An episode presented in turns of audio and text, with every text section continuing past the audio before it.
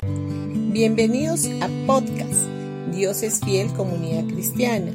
Los invitamos a escuchar el mensaje de hoy. Hola familia, hoy día sábado 16 de septiembre del 2023 vamos a ir a San Juan capítulo 12 versículo 28.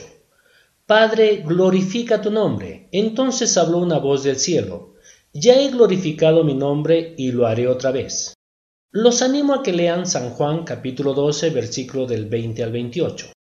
Esta es la tercera vez que se registra en los evangelios que el Padre habló con voz audible acerca de Jesús, primero en el bautismo de Jesús en el río Jordán y segundo en la transfiguración de Jesús. Este versículo deja en claro que fue una voz con la que habló el Padre, sin embargo, Hubo diferentes reportes sobre el mismo hecho. Algunas personas oyeron una voz y pensaron que era un ángel que le hablaba y otros pensaron que era un trueno.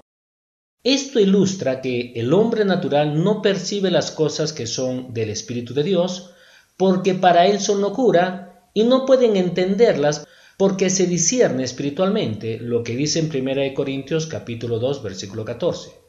Un hombre carnal con un corazón endurecido siempre encontrará alguna explicación natural para lo sobrenatural, incluso si escuchó la voz audible de Dios.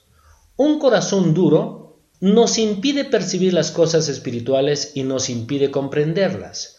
Cuando una persona no entiende la palabra de Dios, Satanás no encuentra resistencia cuando viene a robársela. Un corazón duro nos impide recordar, esto no quiere decir que no puedan recordar hechos o escrituras. Lo que realmente se han olvidado son las lecciones espirituales aprendidas.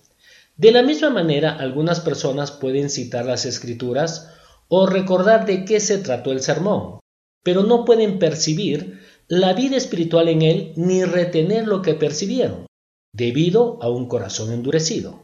Jesús no necesitaba escuchar la voz audible de Dios porque tenía una palabra de profecía más segura que la voz audible de Dios desde el cielo, lo que habla en 2 de Pedro capítulo 1 versículo del 18 al 20. Jesús conocía la voz de las escrituras del Antiguo Testamento que hablaban de la glorificación de Cristo y también podía escuchar la voz del Padre en su corazón porque lo había hecho en otras oportunidades. Esta voz audible no vino para tranquilizar a Jesús, sino para aquellos que tenían oídos para oír y para que creyeran en él.